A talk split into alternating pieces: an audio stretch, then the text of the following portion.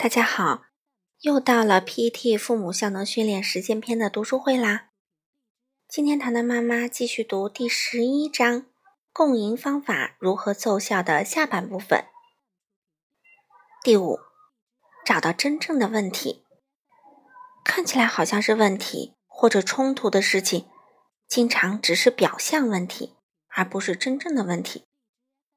在解决问题的第一步中。父母需要通过多轮的积极倾听，让孩子们放开，并且多说，这样父母就会得到更多的信息，来认清孩子的真正问题所在。一位母亲描述了这样一个冲突的场面：表面上看起来，他七岁的孩子讨厌学校。我儿子早上不能开开心心的离开家去上学，他很生气的宣布自己讨厌学校。并问为什么他必须要去，他极不乐意，每天都哭，这让家里每个人都很沮丧，尤其是我。我将他的“我恨学校”解码为“我讨厌上学前的准备”，然后我审视了早上的程序。我总是会在床上磨蹭到最后一刻才去叫醒他，这时他就必须立刻起床，然后马上决定穿哪件衣服。他不愿意起床，也拒绝去选择衣服。我选的衣服也会被他拒绝。接着，所有的事情都是在时间压力下完成的：刷牙、系鞋带、梳头，一直到最后哭着离开。我们最后一起得出的解决方案是：我们在晚上睡觉前选好第二天要穿的衣服。这是一天比较开心的时间。基本上，他都会同意穿我拿出来的衣服。闹钟呢，设置的时间稍微早一点，这样他就可以在床上磨蹭一会儿。结果呢，他在闹钟响之前就醒来了，然后在我过去之前，他就穿好了衣服。他为自己感到很骄傲，还在餐厅帮了我，取了牛奶，喂了狗。这真是一个戏剧性的变化，这也让我们有了一个幸福快乐的早晨。就像这个问题解决过程所显示的。一旦真正的问题被找到了，其他的步骤就会进行的很快。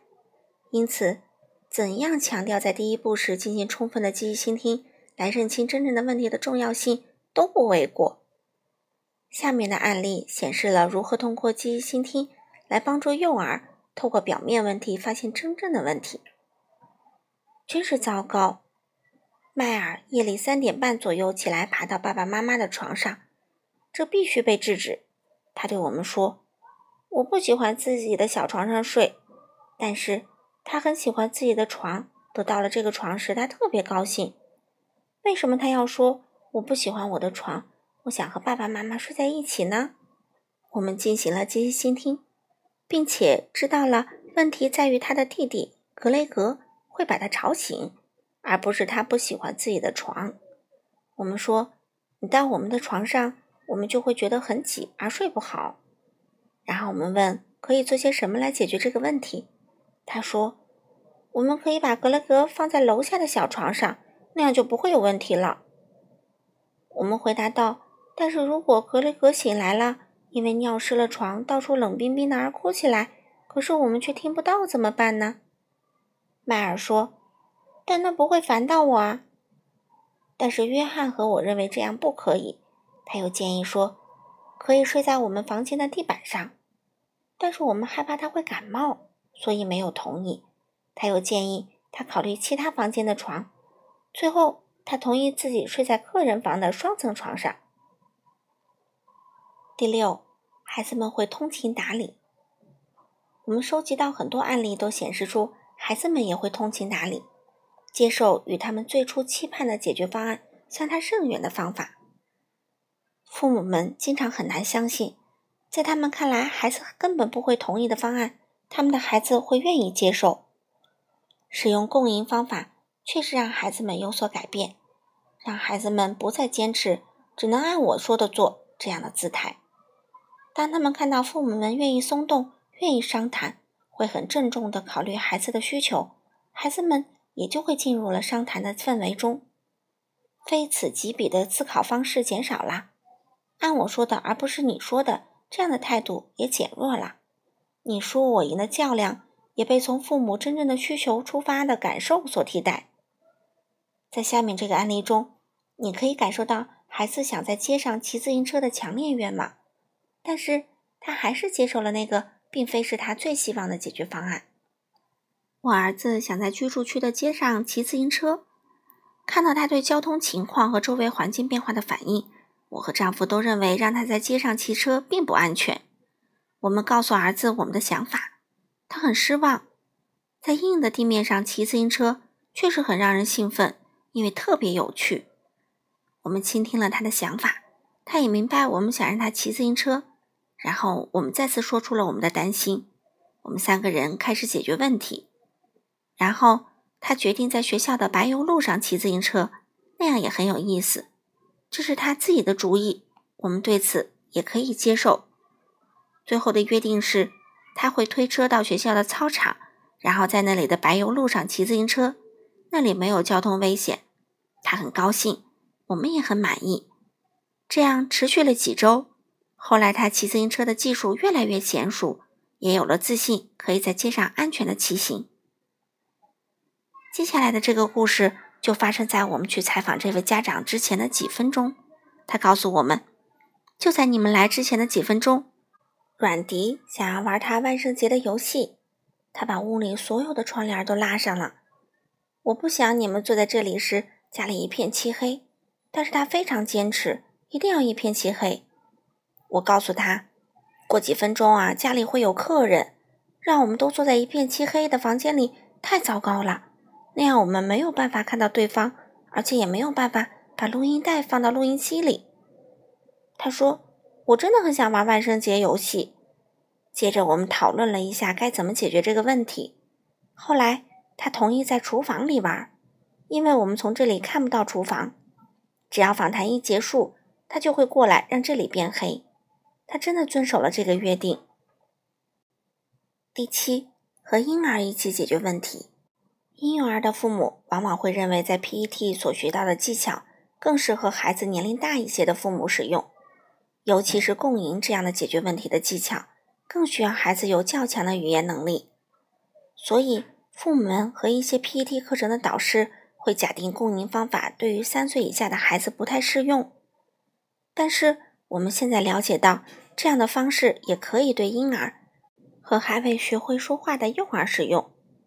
对婴儿使用解决问题的技巧，同样需要六个步骤，只是其中说话的部分。要用非语言性的沟通来代替。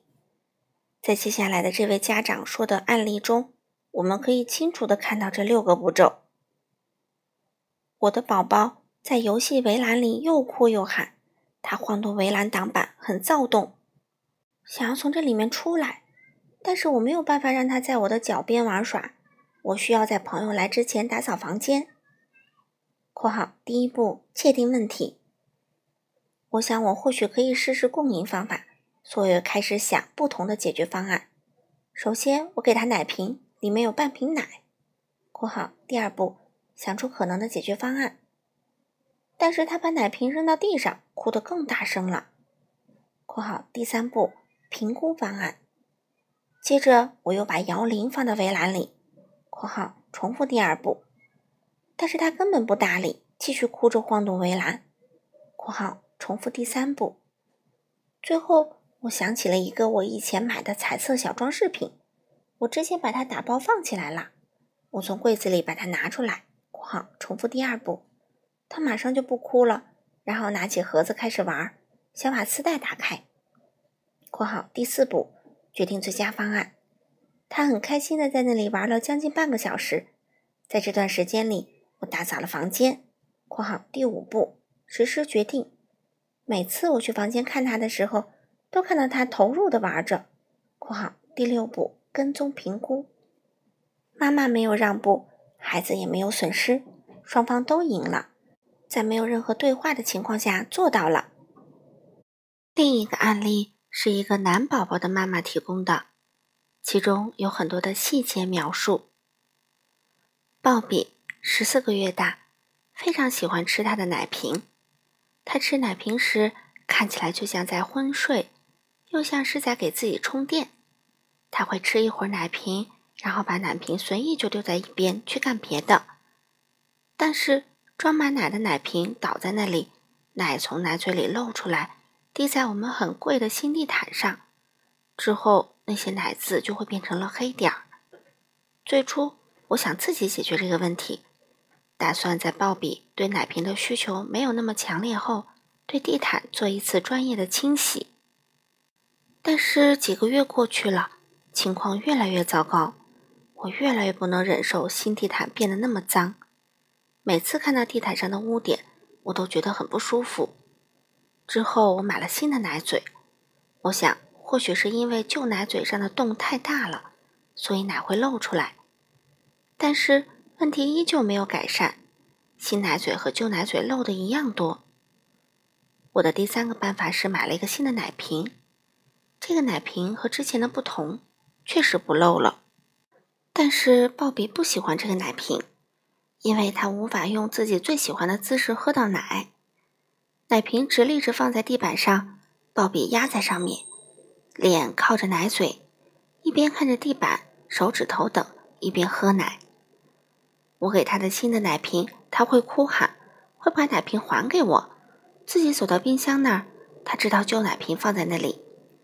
不过之后的一个主意奏效了，我回想了我的需求：第一。我花了很多时间清理地毯上的污渍，我又不想它又被弄脏。第二，我常在客厅的地板上度过许多时光，我很希望看到漂亮干净的地毯，它的美让我心旷神怡。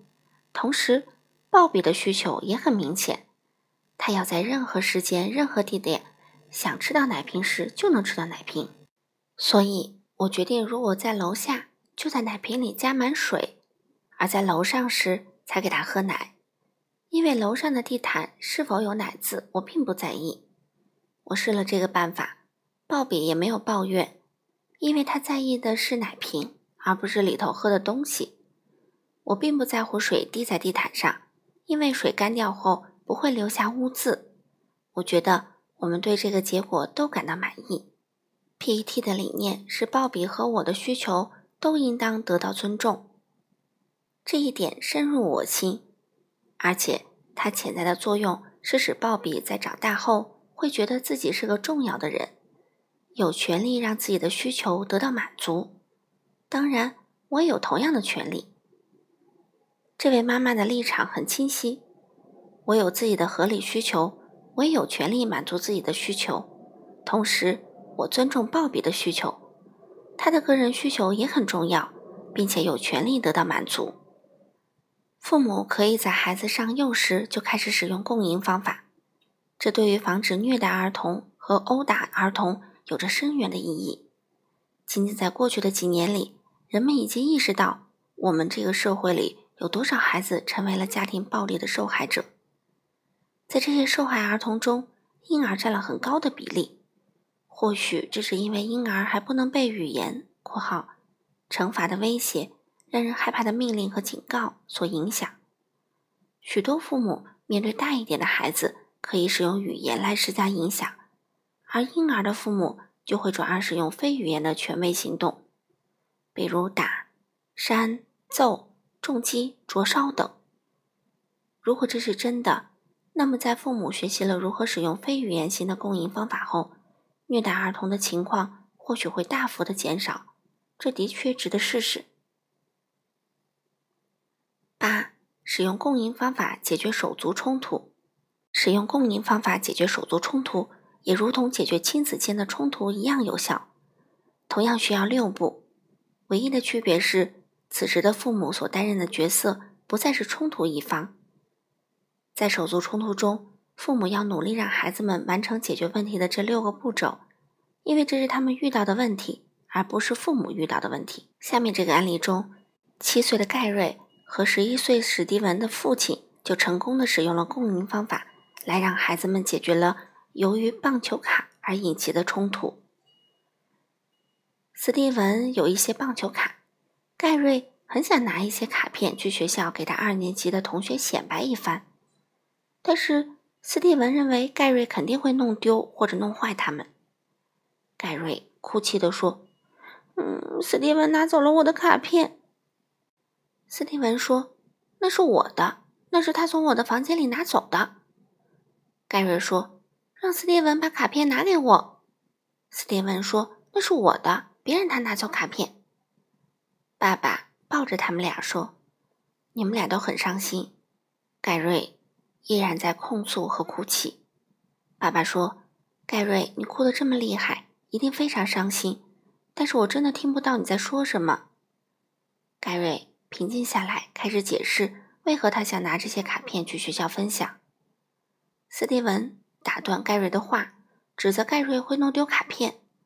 爸爸说：“斯蒂文，你非常担心自己最心爱的这些卡片会被盖瑞弄丢。盖瑞不能把这些卡片拿到学校，却让你很不开心。不能够和同学分享，让你不高兴。盖瑞，你有没有什么主意能让斯蒂文同意？”你拿这些卡片呢，斯蒂文？让盖瑞拿这些卡片的话，你有没有什么条件？盖瑞说：“我有一角五分，我可以从斯蒂文那里买卡片。”斯蒂文说：“可以，一角五分确实足够买新的卡片和口香糖。”爸爸说：“盖瑞，斯蒂文觉得他可以给你卡片，他会去买新的卡片和口香糖。”盖瑞说：“我也应该有口香糖。”斯蒂文说。盖瑞，因为得是我骑着我的自行车到城里去买口香糖和卡片，所以我可以跑这一趟。但是我会拿走两片口香糖，你可以拿走一片口香糖和卡片。盖瑞说：“我能今天就拿到卡片吗？”斯蒂文说：“如果你现在就给我一角五分就可以。”爸爸说：“斯蒂文，你为何不分开买卡片和口香糖？这样你就可以不用付营业税了。”你是否留意到，这位父亲一直在运用积极倾听（括号除了在冲突解决后，他给了一个建议）。同样，你是否也意识到，沟通过程逐渐发生了转变，孩子们之间开始直接对话。在父亲使用积极倾听辅助解决问题的过程中，他并未陷入争论或者偏袒某一方，孩子们自己负责了整个过程。下面这个案例中。三个年幼的孩子使用共赢方法解决了两个非常严肃的重要的问题。现在是四月份，我在八月前参加了 PT 课程。对我和我的家庭而言，解决问题的那些步骤和程序很难实施。我的孩子现在分别是四岁半、六岁和八岁，而前几天发所发生的一件事让我充分认识到，虽然我们在解决问题上屡遭失败，而且这半年里。我们的夫妻俩也正在办理离婚手续，可是大家都成长了许多。我家里一直有两个严重的问题，一个是孩子们上床时总要争吵打闹，另一个是孩子们之间的辱骂和打斗越来越频繁。所以有一天早晨，趁着大家很有精力，也很放松，而且相处的也很融洽时，我就提出了这两个问题。我八岁大的女儿建议我们可以用黑板来记录下找到的解决方案。这几个月来，他们对于解决问题、轮流给出建议和所有人都同意解决方案这些概念都已经很熟悉。我们首先列出了就寝时间这个问题，在它下面写下了每个人的建议，就连我四岁半的孩子也有一些主意。他以前很容易被哥哥姐姐所胁迫，他们都约定好。不会对所提出的主意做任何评价。接下来，我们简短的讨论了每一个建议，最终我们在两个办法中选择了一个折中的方式。他们将搬回到自己各自的卧室，并且分享游戏室，但是游戏室里会有他们自己单独的一个区域，可以做自己的事情。接着，我们处理了辱骂、取笑、打人、踢人、抱怨（括号他们自己用了这些标签）的问题。顺带而言，男孩子们常把不满的焦点放在明显的肢体动作上，而女孩则很少动手动手打人。他们会以更微妙的方式来侵犯别人，因而产生了诽谤、抱怨的行为。我很高兴这些问题和我们每一个人都有关。如果有人觉得他和这些问题无关，那么他对于解决办法也不会有切身的感受。最终，利用黑板和相似的程序。我们得出了一些结论。他们觉得自己需要一些让他们开心的打打闹闹，他们会在户外这么玩。当他们开始产生争斗或者出现其他上述行为时，他们会分开，然后回到房间里冷静。他们会尽量练习使用“我”信息来代替谩骂和抱怨，说说真正让他们心烦的事儿，不再出口怨言或者重伤他人。我将这些结论写在一张表上，然后贴在了游戏室，需要时就会去参考一下。我不能撒谎说之后再也没有产生过争辩，但是问题确实有了很大的改善。由于整个过程都是我们一起参与，而非妈妈下的最后通牒，这样我自己对结果也更有信心。顺带提一下，使用黑板也是个很有效的办法，尤其是对我们那些年龄小一点的孩子，虽然他们还不认识字，但是他们能够真真切切的看到每一个步骤。而不是只通过耳朵来听那些内容。在下面这个案例中，妈妈使用了共赢方法来处理她的两个孩子之间的严重冲突。六岁大的杰克和三十四岁的约翰（括号她的丈夫），他们为了看电视吵得很厉害，尤其是在每一个周一的晚上。周一晚足球节目时段，打斗、哭喊。最后都是以约翰成为坏人而结束，因为总是约翰达到自己的目的。约翰会说：“是我挣钱买的电视。”杰克则只能站在那里握紧拳头，咬紧牙关，踢罗宾几脚。罗宾会用力关上门，然后离开去他的房间。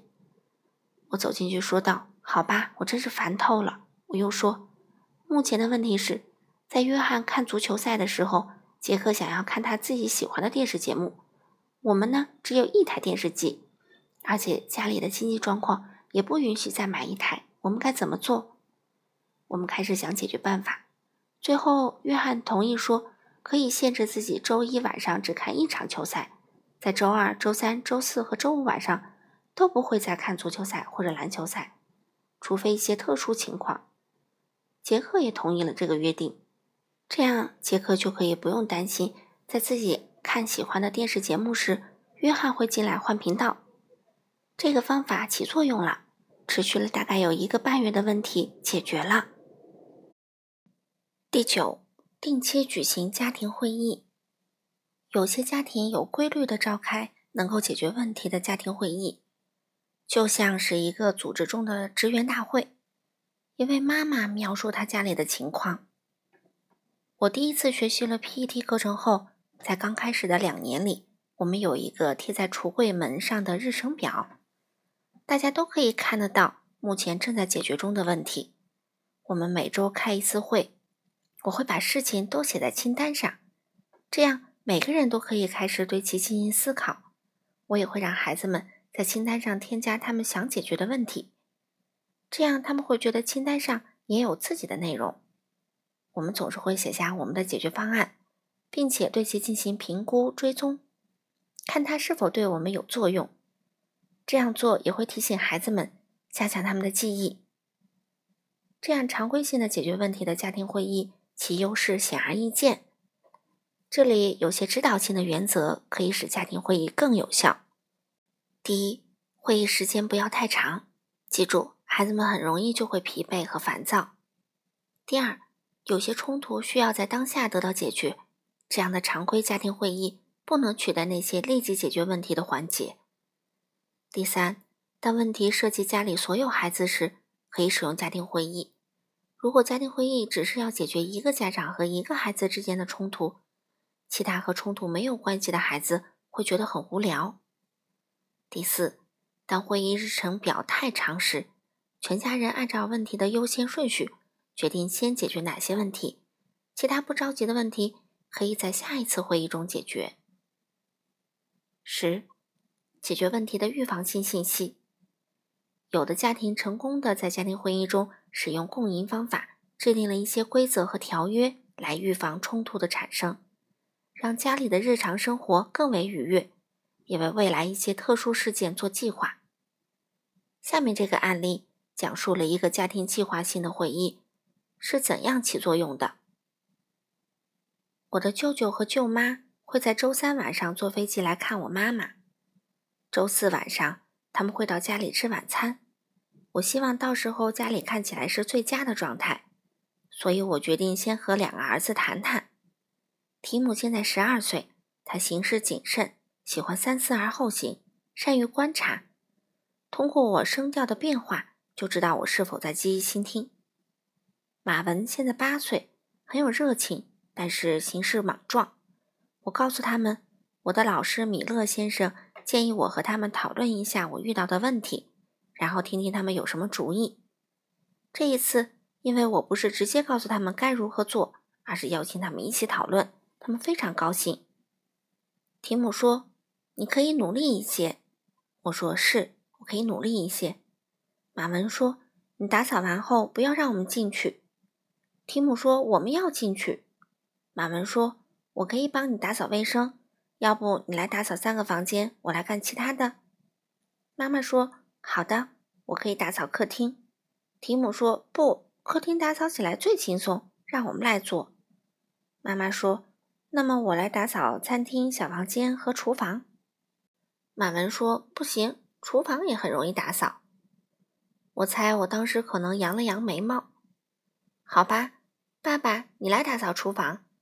提姆说：“我猜你可能希望我们能打扫自己的房间。”马文说：“我可以请杰夫帮忙打扫我的房间。他对于我房间的东西不太感兴趣，所以我们应该不会在里面玩。”提姆说：“好，我来清理我自己的柜子，但是我只能打扫一半的飘窗。（括号飘窗大概有八英尺长，上面放了一些做了一半以及做完了的模型，装满颜料的墨水瓶。）”一加仑装满果汁的果汁瓶、铅笔、弹珠等等。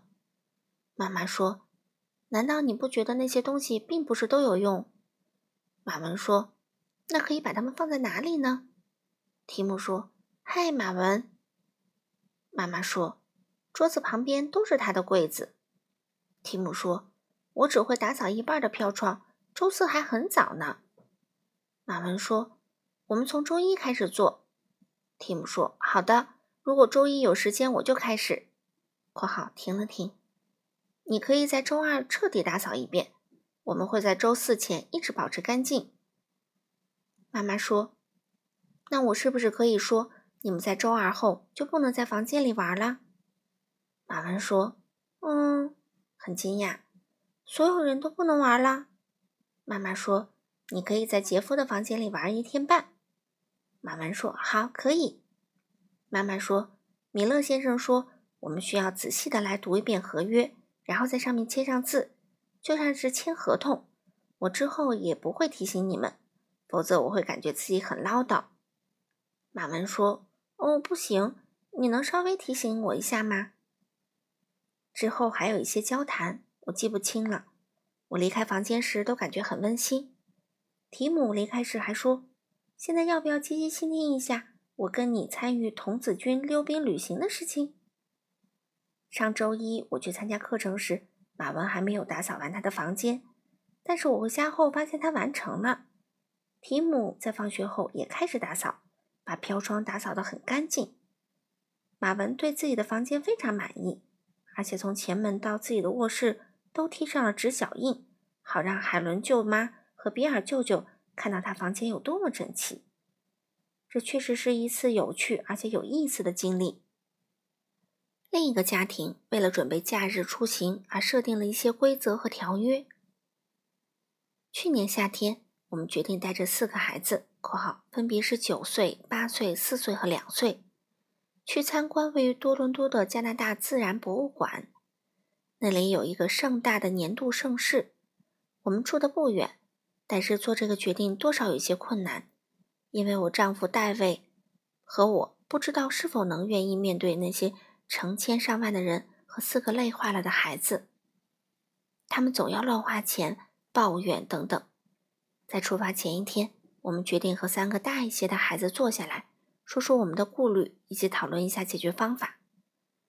通过使用共赢方法，我们知道了所有人的需求，以及每个人希望在展览会上。要看到和做的事情，以及我们如何处理那些想要超额消费的欲望。我们所有人决定，那天每个人会有五美元来买吃的、买纪念品和乘车，每个人自己来决定如何使用这五美元。（括号）例如，如果孩子选择将它全部花在交通上而不吃东西，是可以的。丽莎九岁和詹妮弗八岁自己保管他们的钱。戴维和我帮助其他两个较小的孩子拿着钱。让我们很惊讶也很开心的是，我们在十一个小时里（括号另加来回一个一个小时）没有发生任何的冲突和打闹。每个人都看到和玩了他们在解决问题过程中所提到的感兴趣的项目。我们在那里待的比预计时间还要久。我们很享受这样在一起的时光，非常棒。好了，朋友们，第十一章共赢方法如何奏效，糖糖妈妈就全部读完了。那我们下次读书会再见喽。